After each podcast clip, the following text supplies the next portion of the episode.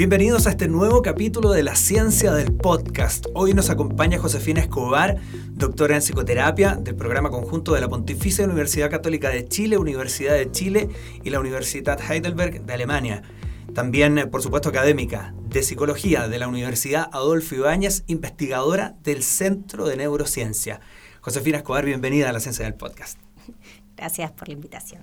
Cuando hablamos de apego y de vínculos, como que los padres hacemos nuestras propias interpretaciones de lo que puede significar eso, nuestras propias bajadas. Tú que lo has estudiado y que conoces eh, especializadamente esto, ¿qué es el apego y qué es el vínculo? ¿Y hacia dónde nos lleva? Bien, el apego en sí mismo es una necesidad básica, así como em, comer, dormir, ¿no? Es una necesidad con la que venimos. Nosotros como, como seres sociales necesitamos de un otro que nos proteja y que nos cuida. ¿no? El, sistema, el sistema de apego es un sistema de regulación diádica que se activa frente a situaciones de estrés, ¿sí? en donde la guagua inicialmente emite eh, las señales de que necesita algo, hay un cuidador que lee esas señales, que responde a esas señales y lo ayuda al niño a regularse. Entonces, esa es la manera en que uno como, como ser humano vas aprendiendo a regularse y a entenderse a sí mismo, a entender sus propios estados mentales, porque en este regular del adulto también una cosa que hace es mentalizar, es decir, le pone palabras al estado del niño, ¿no? Esto que hacemos bien naturalmente los padres de cuando la guagua llora, ay, ya tiene hambre, ay, se hizo, ¿no? Esto que nosotros le vamos diciendo que le pasa, le duele la guata, ¿no? Es como esto de ponerle palabras al mundo, ¿no? Y esto lo vamos haciendo no solamente con, con las guaguas, sino que esto nos va acompañando en el tiempo. Y eso va a permitir también al, al niño sentir que hay una base segura en este cuidador que puedo salir a explorar el mundo y si me pasa algo puedo volver a este cuidador que va a responder. ¿no? Entonces, en realidad el apego, que es un concepto que está un poco manoseado, ¿no? que uno lo, piensa más el apego como una cosa como de, de, afecto, en realidad, si bien incluye el afecto, pero tiene más que ver con ayudar a regular emociones en el otro, tiene más que ver con, con un sistema de regulación emocional. ¿no? Si, si eh, no sé, si en este momento te, pasara algo o hubiera, tuvieras un pequeño accidente, a, la persona que, que llamarías ahora por teléfono como para calmarte, esa es tu figura de apego en la actualidad, ¿no? Nosotros vamos teniendo distintas figuras de apego. la importancia de, estas figuras de apego en la primera infancia es que en definitiva te van em, ayudando a que uno vaya guardando como ciertos mapas mentales para entender para entendernos a uno mismo y para entender a los otros. Y eso lo vamos a ir trasladando en cómo nos relacionamos con el resto, ¿no?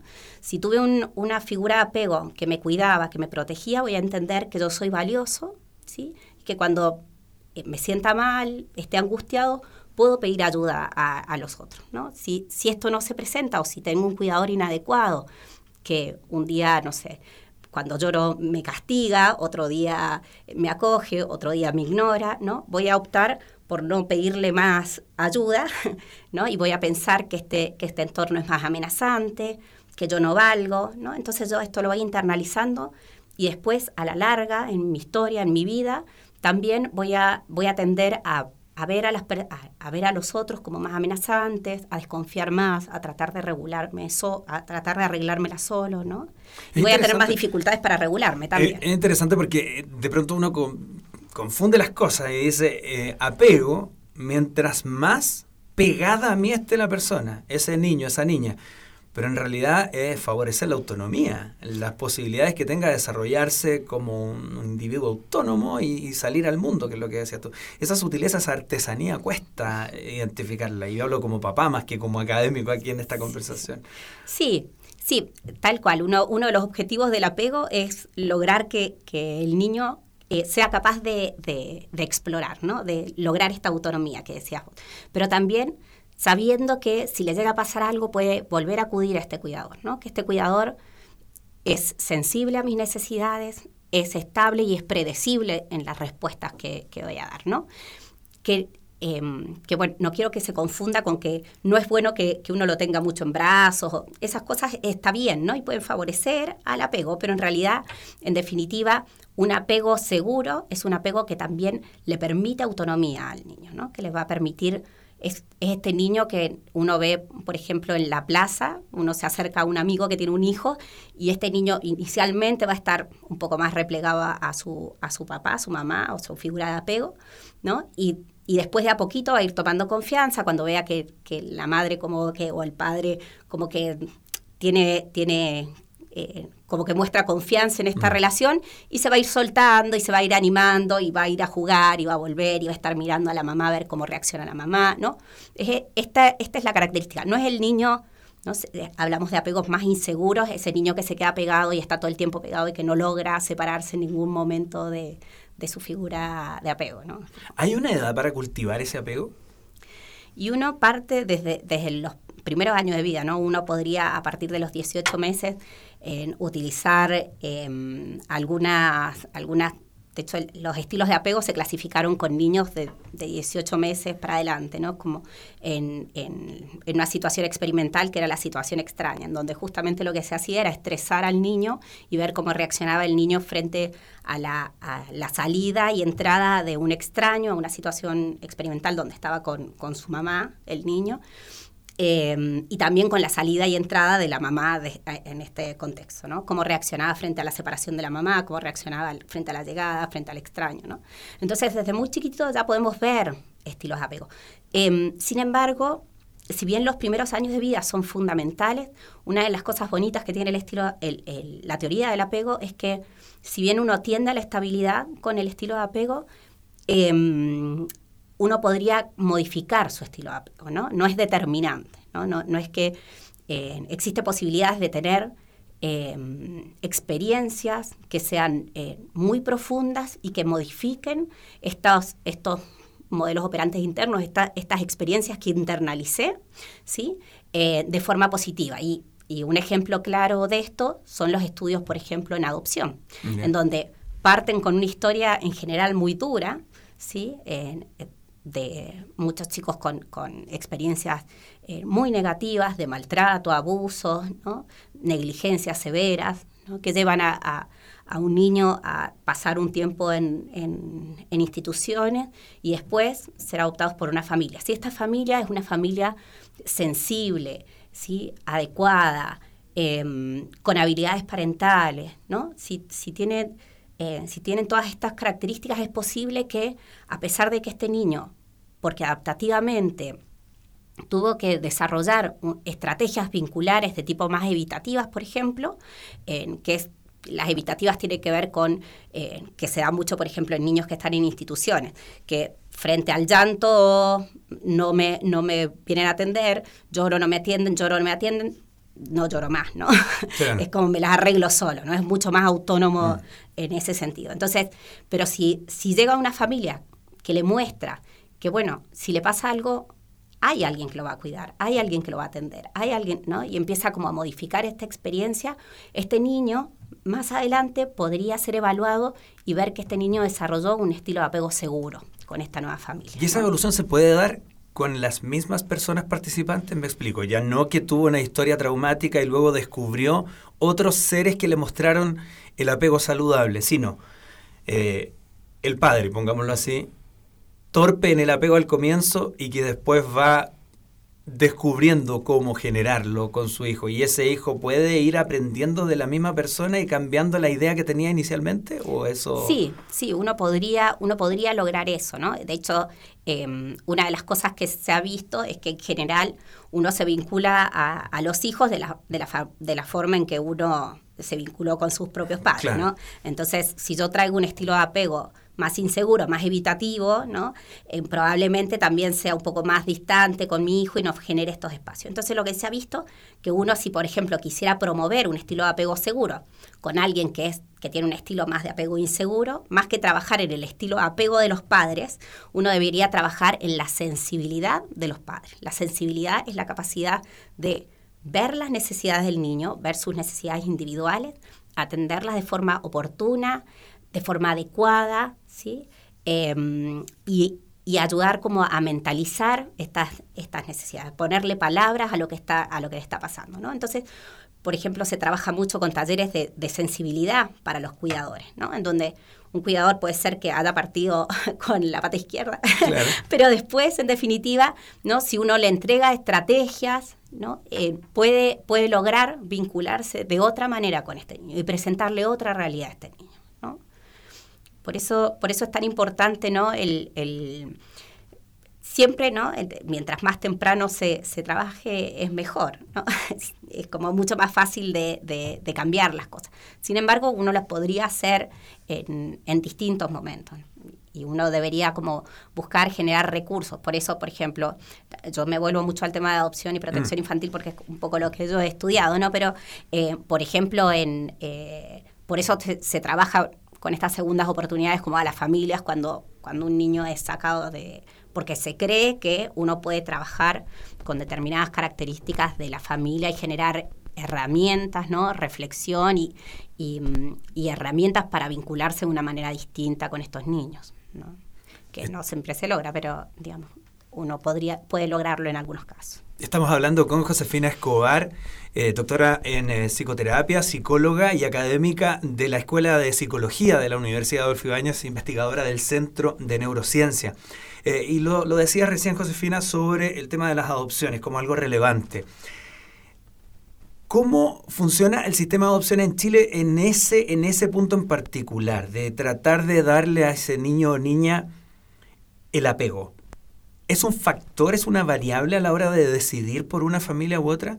Eh, ¿Es posible medir eso, evaluarlo? Lo que lo que se está mm, lo que se está haciendo y en, lo que yo participé fue en tratar de modificar el sistema de, eh, selección de familias idóneas. actualmente el foco está muy puesto en tratar de, descartar patología o ir a mirar como lo negativo y decir, bueno, estas familias no. pero el año pasado se licitó un, proyecto de, desde CERAM en el, en el, que trabajó la Fundación América por la Infancia, que yo eh, eh, trabajé como, como asesorando también en ese, en ese proyecto, y lo que se buscó fue hacer un una forma de evaluar a los postulantes, pero de una manera mucho más integral, en donde uno, uno va mirando la capacidad de reflexión que tienen estos, estos postulantes, las capacidades en, relación, por ejemplo, a las habilidades parentales, ¿no? Que es muy difícil mirarlas cuando no, no están siendo no las están ejecutando, pero uno trabaja como con situaciones hipotéticas y los va poniendo en situación para ver cómo reaccionarían frente a distintas situaciones se mira sus, sus propias historias de apego, sus redes de apoyo, ¿no? Uno, uno va mirando como una serie de, de, factores más en términos de, cuál es eh, el potencial que tiene esta familia, ¿no? Y en dónde se, se debiera trabajar más en caso de, de, que uno notara que esta familia en este momento no es un buen momento, pero uno podría decirle, bueno, hay que trabajar esto, hay que trabajar, ¿no? Más que el hacer el que se cumplan determinados puntos o, no los cumplan y desecharlos, ¿no? Es como, em, porque en realidad esto como de, familia idónea, el, que exista una familia ideal, es, es medio es medio tramposo pensarlo así, ¿no? En realidad todos tenemos recursos y hay que ver cuáles son los mejores recursos para determinados niños en particular, ¿no es cierto?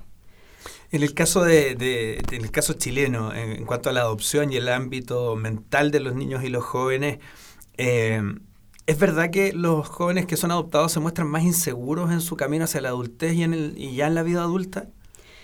Mira, yo, em, yo trabajé, hice mi tesis doctoral con adolescentes em, que habían sido adoptados en la infancia y que habían pasado un periodo de tiempo en instituciones. Em, trabajé con, con 25 familias de chicos que eran en, el momento que los estudié adolescentes, entonces habían sido adoptados hacía bastante tiempo atrás, ¿no? Entonces no habla exactamente de cómo está funcionando ahora, sino cómo funcionaba un poco antes. Em, y, lo que vi efectivamente es que en, los chicos, en, las familias adoptivas, en, contraposición con las familias de adolescentes que habían crecido en su familia biológica, ¿no? que lo tenía como un grupo control, había mucho más estilos de apego inseguros y más del tipo evitativo, que tiene que ver con esto que, te mencionaba antes, ¿no? que, tiene mucho sentido en relación a, cómo partieron su vida. primero con sus familias y después en, las instituciones, que en general las instituciones, eh, dentro de, las carencias que uno ve como en, el crecer en instituciones, es eh, la falta de, del trabajo uno a uno, ¿no? Es como hay muchos niños a cargo de pocos cuidadores, ¿sí? Cuidadores que se van alternando, que se van cambiando, ¿no?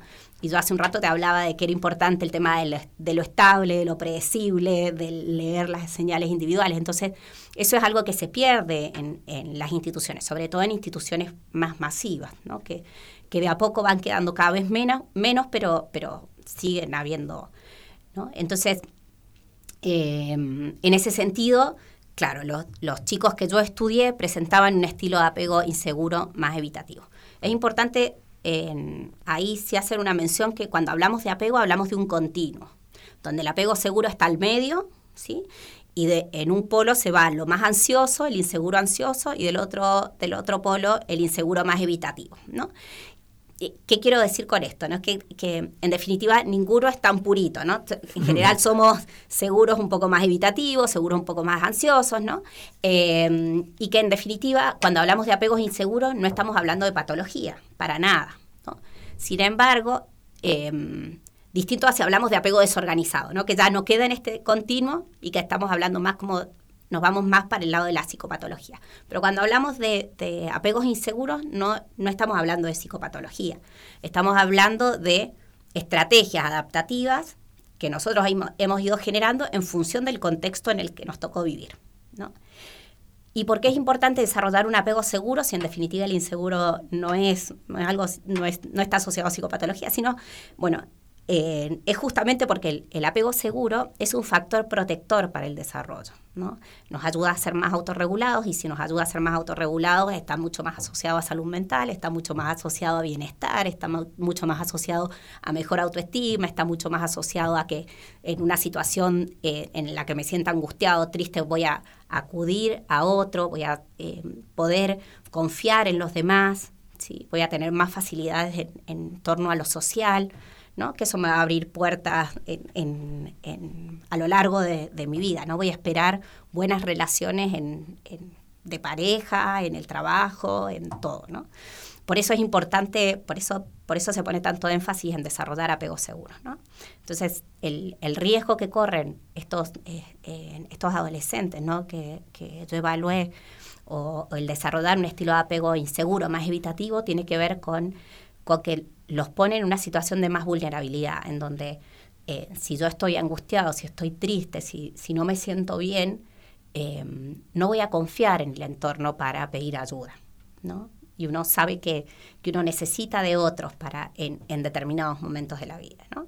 Entonces, no quiere decir que, que, el pronóstico sea malo, sino que en definitiva eh, no tiene este, este este colchoncito protector que tiene el apego seguro, ¿no? que lo pone en una situación de más vulnerabilidad en definitiva. ¿Cómo, cómo podemos eh, situar eso que nos describe, eh, ese apego que no es perfecto, que puede tender hacia la ansiedad o hacia la inseguridad, pero que también puede haber algún factor psicopatológico que decías tú, pero eh, que, es otra, otra, otra característica en otro tipo de casos. ¿Cómo toda esa realidad encaja en lo que hemos conocido nosotros como el escándalo del Sename, la crisis del Sename? donde hemos visto vulneraciones eh, realmente espantosas en un entorno donde supuestamente se les iba a devolver la seguridad a esos niños y niñas. Eh, podemos encontrar qué tipo de espectro en, esas realidades. Y lamentablemente, claro, en, lo, que, en lo que ha sido la, la, crisis del cename, yo creo que hay, que hay varias cosas ¿no? para, para mencionar ahí. Primero que, que bueno, eh, lo primero que pasa es que uno tiñe al cename como algo eh, casi, no sé, como lo peor que a uno le podía pasar, ¿no? pasar por Senam, claro, como, mm. Y, y, ahí hay que ser como cauteloso porque en realidad estamos tiñendo a toda una institución que con, con, sus tonos, con sus distintos tonos de grises y hay, hay algunos, algunos espacios en donde se trabaja y ahí tenés un montón de profesionales como empujando con pocos recursos, ¿sí? Eh, hay residencias que funcionan mejor que otras, hay residencias que dependen directamente de Sename, que funcionan muy mal, pero también hay residencias que, que dependen de, de, organismos externos, las OCA, que también eh, no funcionan tan bien, o sea, las irregularidades se han visto como en distintos, claro. en distintos lugares. Entonces, claro, en, en, tema de lo que es Sename Protección, que es la parte como de residencias de, eh, de protección, ¿no? que, que que bueno, se levantaron como todos, todas estas, estas situaciones que se, que se vieron, como por ejemplo las muertes que no habían sido, eh, que no, no, habían estado como transparentadas, eh, o que no estaba el registro de por qué habían sido, ¿no? las, las muertes que fueron como mucho más como emblemáticas, como el caso de, de Lisette, ¿no? Uh -huh. eh, lo que te muestra es, es una institución que efectivamente eh, tiene un montón de, de, de carencias y de, y de, fados. Y yo creo que uno de los de los de las carencias que, que tiene eh, tiene que ver con, con, esto del apego, ¿no? Son viles las carencias, pero yo mirando un poquito desde lo que yo sé, eh, si miramos, por ejemplo, el caso de Lisette, lo que le pasó a Lisette en definitiva, o, lo, o, lo, que se ha revelado en torno a, a, a, lo que se sabe del caso es que murió asfixiada por, por las cuidadoras, ¿no? por las cuidadoras de trato directo. Y, y claro, uno, uno se imagina a esas cuidadoras de trato directo como casi, eh, no sé, como lo peor de lo peor, ¿no? Que mataron a una niña, pero en realidad uno tiene que mirar que detrás de estas cuidadoras de trato directo hay todo un contexto de, de no haber cuidado tampoco a los cuidadores. ¿sí? Y yo creo que eso es algo que se, se sigue dando eh, y que tiene que ver con que tenés a, a personas ya muy quemadas, en, el, quemadas en el sentido, de, en, del, sentido del burnout, ¿no? como el, el, agotamiento emocional en contextos complejos, ¿sí? en donde hay niños que vienen con historias muy complejas y que por estas carencias iniciales también son niños que vienen muy desregulados emocionalmente, ¿no? Entonces, este niño, esto que te, te contaba hace un rato, ¿no? Que esto que hacemos naturalmente los padres de ir como regulando y calmando y enseñando como sus propios estados mentales, eh, que lo ves, por ejemplo, en los chicos de dos años cuando te hacen pataletas o tres años, viste que, que uno como que les va enseñando como a regularse. Bueno, sí. esta pataleta que, que uno en la casa ayudó a regular al, al nene de dos o tres años, estos chicos que están en las instituciones, muchos de ellos no tuvieron este proceso. Entonces, esta desregulación emocional, esta pataleta de dos, tres años, la hacen con 9, 10. ¿no? Y un chico de 9, 10 que te tira patadas, que te tira cosas, es un chico eh, que efectivamente puede, hacerle, puede hacerse daño, puede hacerle daño a otros, puede hacerle daño, ¿no? Claro. Entonces, esta, esta cosa de, de asfixiar fue porque en realidad no tenían... Eh, yo no estoy justificando para nada, ¿no? Me parece que, que es condenable de todas maneras, pero eh, en definitiva tiene que ver con también falta de estrategias y de recursos ¿no? Para, para quienes cuidan a estos chicos, ¿no? que debían tener muchísima más eh, eh, competencias y, y, habilidades y deberían apoyarlos mucho más y deberían tener muchas más herramientas para el trabajo de, de, chicos con estas características, que no deberían tener tantos niños a su cargo, que o sea, hay una serie como de, de, puntos que uno debería cuidar en... Eh, de quienes, de quienes están a cargo de los, de los chicos. ¿no? Los sueldos de los cuidadores de trato directo son sueldos bajos, por eso también hay eh, sueldos bajos en relación como al, al, a la responsabilidad que tienen. ¿no? Entonces también tenés eh, cuidadores que se al, alternan mucho y que eso impacta también en el desarrollo de los chicos, el que le estén cambiando cuidador todo el tiempo, el que eh, ya no tengan paciencia, el que no tengan tiempo para verlos a cada uno en sus propias necesidades, ¿no? Agilizar, idea... agilizar las adopciones podría ayudar en algo, como un eslabón más de la cadena para, para no agotar agotar a, los, a, las personas que componen ese lugar llamado casa de cuidado, por decirlo así. Sí, sí, de todas maneras, o sea, la institucionalización, y eso eh, hay un consenso ¿no? a nivel internacional, la, el estar institucionalizado impacta a nivel de desarrollo, a nivel de desarrollo cognitivo, a nivel de desarrollo emocional, a nivel de desarrollo cerebral, ¿no? Hay, hay secuelas a nivel estructural, a nivel funcional, ¿no es cierto? Entonces, mientras menos tiempo estén en instituciones, mejor. De hecho, mientras menos instituciones hayan, mejor, ¿no? Uno debería tender a la desinstitucionalización. ¿no? pero eso es algo medio, medio eh, ¿no? Por eso, por eso se, usan, por ejemplo, los hogares de acogida cada vez más, ¿no? En, a nivel internacional se están tratando como de desaparecer las instituciones. Y acá también hay como una tendencia, sin embargo, siguen habiendo muchas instituciones, ¿no? Y como siguen habiendo instituciones, lo que uno debiera manejar es mejorar la calidad de la institución y que la, el paso por la institución siempre sea transitorio.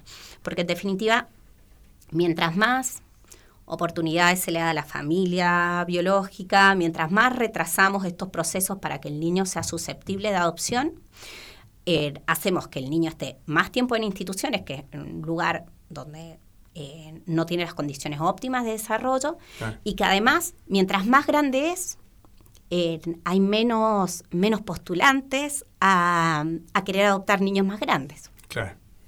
Entonces le vas, le vas también como bajando muchísimo más las posibilidades de que alguien lo quiera adoptar y que pueda ir a una familia definitiva. Cuando hablamos de familia, hoy día que ha cambiado tanto el concepto de familia, eh, pero todavía discutimos si afecta de alguna manera o no el desarrollo del niño o niña el ser adoptado por padres en un matrimonio heterosexual o eh, familia homoparental, padres homosexuales. Eh, ¿Hay alguna incidencia? ¿La evidencia muestra algo significativo en el tipo de padres que reciben a esos niños? Y en el desarrollo del niño, fundamentalmente, que es hacia allá donde apuntamos. No yo diría que por suerte y por desgracia, ¿no? Estamos bastante más atrasados que otros países. Mm. Eso, digamos, la parte buena de esto es que en otros países hace rato que, que, se acepta ¿sí? la adopción homoparental. Entonces ya hay muchos estudios longitudinales, es decir, que han seguido a los chicos a lo largo de, de varios años, en donde se ha visto cómo se han ido desarrollando. ¿no? Y lo que muestra la evidencia de forma reiterada es que no hay diferencias respecto a crecer en una familia homoparental con una eh, eh, heteroparental, ¿no? Como en una familia eh, de una pareja heterosexual, ¿no? el tener madre, padre o padre, padre o madre, madre, sí, no, no hace la diferencia respecto al desarrollo de los chicos, ¿no? Hay, por ejemplo, estudios que muestran una de las cosas que, que preocupa mucho desde, desde, una mirada como más ideológica y tradicional, no sé, el, eh, la identidad sexual que van a desarrollar estos chicos. Bueno, se ha visto que no tiene ninguna incidencia el que se ha criado por, por padres eh, homosexuales, madres lesbianas, que por, eh, por una familia hetero, ¿no? Es como, entonces, es importante que a la hora de tomar ese tipo de decisiones respecto a eh, si es que se, se, se hacen, se, se, permiten o no estas, este tipo de adopciones, uno debiera mirar lo que, lo que muestra la evidencia y no moverse por lo valórico, ¿no? Lo único, hay cosas, por ejemplo, que sí han mostrado los estudios en esta línea y es que lo único negativo que, que, se ha visto como en estas familias es un tema como a nivel social de discriminación ¿sí? En, sociedades en donde son más tradicionales y tienen una mirada como más negativa, eh, que lleva a que estas familias se tengan que aislar un poco más desde lo social. Pero ahí hay un trabajo no de, de, las familias homoparentales, ahí hay un trabajo o un desafío desde nosotros como sociedad, ¿no? De ir adaptándonos a que familia es un concepto mucho más amplio que el que, el que teníamos antes, ¿no? Entonces, en términos como de políticas, de políticas públicas, dentro de, lo que se está revisando, tiene que ver con el orden de prelación. Eso, por ejemplo, es algo que no, no tiene sentido desde una mirada em, eh, más, más científica, ¿no? El, el, pensar que una familia es mejor que otra eh, de por sí, ¿no? en realidad uno debiera mirar las características, evaluar a, todas las familias con la misma con la misma lupa, ¿no? Mirarlas muy en detalle, porque lo que tenemos que cuidar es que los chicos no sean eh, vulnerados otra vez en sus derechos, porque por eso están en ese punto. Eh, pero en definitiva, mirar qué familia es la mejor para este niño en particular, con estas características particulares, ¿sí? Y cuáles son, cuáles son las potencialidades que tiene cada familia para esto. ¿No? Es bien interesante porque justo esta semana, la semana pasada, eh, se ha conocido sobre observaciones a la ley que eh, daba prioridad a aquellos niños que decían querer una familia eh, compuesta por padre y madre. Y en realidad eh, la justicia dice, no, ojo, que eh, debiese tener el mismo carácter ese niño que también dice quiero uno compuesto por abuelo abuela, por padre padre, por madre madre. Finalmente la voz del niño igual debiese ser una, un, asunto a considerar. Y recuerdo lo que tú decías hace unos minutos nada más cuando me decías, mira, el apego es a quién recurres tú. Claro, puede que alguien diga yo recurro a mi abuelo, yo recurro a mi tía, yo recurro a esa persona que me crió, yo recurro a mi papá y a mi otro papá, yo recurro a mi mamá y a mi otra mamá. Eh, de pronto se nos olvida un poco eso. Eh, me gustaría llevarte al plano de hoy día, después de que pasó toda esta bataola con lo del Sename, después de que tuvimos mucho escándalo, mucho mucha portada, mucho titular de noticias. Eh, las aguas están un poquito más quietas. ¿Estamos a la altura en la discusión que hemos planteado como sociedad o nos ha faltado poner sobre la mesa argumentos que, que de verdad nos encaminen hacia una solución más de fondo?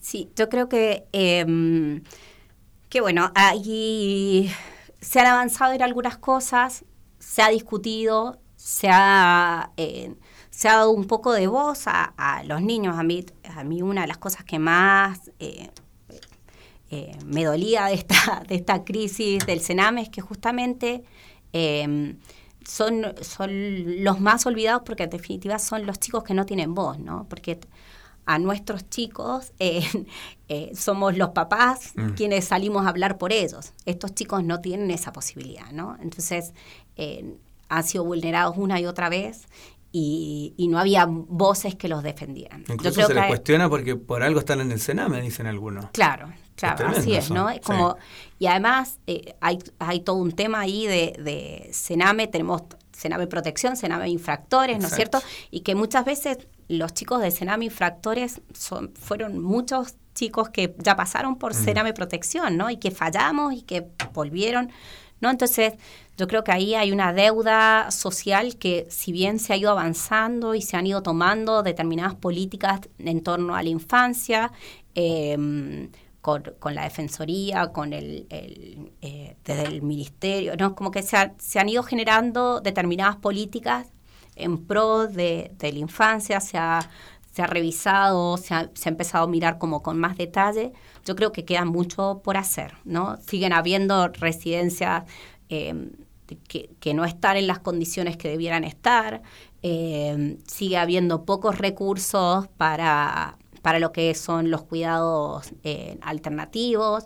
Eh, siguen habiendo demoras para avanzar en, algunas políticas que se, que se han discutido y se ha visto que son positivas y que se siguen frenando. No es como yo creo que, se ha hecho algo y se y, y, ha sido un buen remesón para decir ojo acá hay cosas que están pasando y cosas muy graves pero como todo por ahí se nos se, se, se, va enfriando, ¿no? Y, y, se logran algunas cosas y se sigue para adelante, ¿no? Yo creo que hay muchas cosas en las que tenemos que seguir avanzando, tenemos que seguir con la mira de, de la desinstitucionalización y ver efectivamente cómo se hace, ¿no? No puede ser que, que, todavía sigan existiendo residencias que alberguen, o sea, 100 niños, ¿no? Como que todas estas cosas se tienen que ir desarmando, pero se tienen que hacer de, buena manera, ¿no? de buena forma, ¿no? todo lo que son los procesos, no sé, de acompañamiento post-adopción, todo lo que son los procesos de acompañamiento en post haber estado en instituciones, ¿no? Los chicos cumplen 18 y chao a la calle, ¿no? Y, y no les dimos recursos desde, desde el gobierno no hay, no hay una política de cómo acompañamos a esta salida a la sociedad un chico de 18 años que con 18 años, digamos, eh, legalmente eh, es, eh, es un adulto, pero con 18 años en realidad le falta muchísimo. Entonces, este niño, ¿qué va a hacer? Va a volver seguramente a su contexto, a su familia, que inicialmente lo sacamos de esa familia porque no era muy óptima. Entonces, ¿qué herramientas les estamos dando? Entonces, hay un montón de cosas que todavía quedan por trabajar y que hay que seguir trabajando, y que hay que seguir eh, ¿no? Eh, luchando y peleando ¿no? para, que, para que se mejoren un poco las condiciones que estamos ofreciendo. ¿no? Bueno, y para avanzar hacia allá, es importante la información. Gracias por estar hoy día con nosotros. Eh, creo que ha sido muy, muy claro lo que nos ofreces eh, a nivel de investigación también. Y no sé si alguien quiere conocer un poquitito más sobre esto. ¿Dónde puede recurrir? ¿Dónde puede buscar más información sobre tu trabajo o la temática que hemos abordado? Bueno, sobre, sobre mi trabajo o, también para contactarme de repente, si quieren que les mande algún estudio o algo de las cosas que hemos conversado, eh, pueden, pueden entrar a la página del Centro de neurociencias, que es www.cscn.cl, que esa es la página del Centro de Neurociencias de la Escuela de Psicología. Y ahí está, em, ahí me van a encontrar a mí los, varios de los estudios que he hecho y las publicaciones que tengo esta línea. Josefina Escobar, muchas gracias por estar hoy día con nosotros. gracias a ustedes por la invitación. Y recuerden que este podcast pueden encontrarlo en Spotify, en iTunes y por supuesto en www.uai.cl. Muchas gracias, nos escuchamos pronto.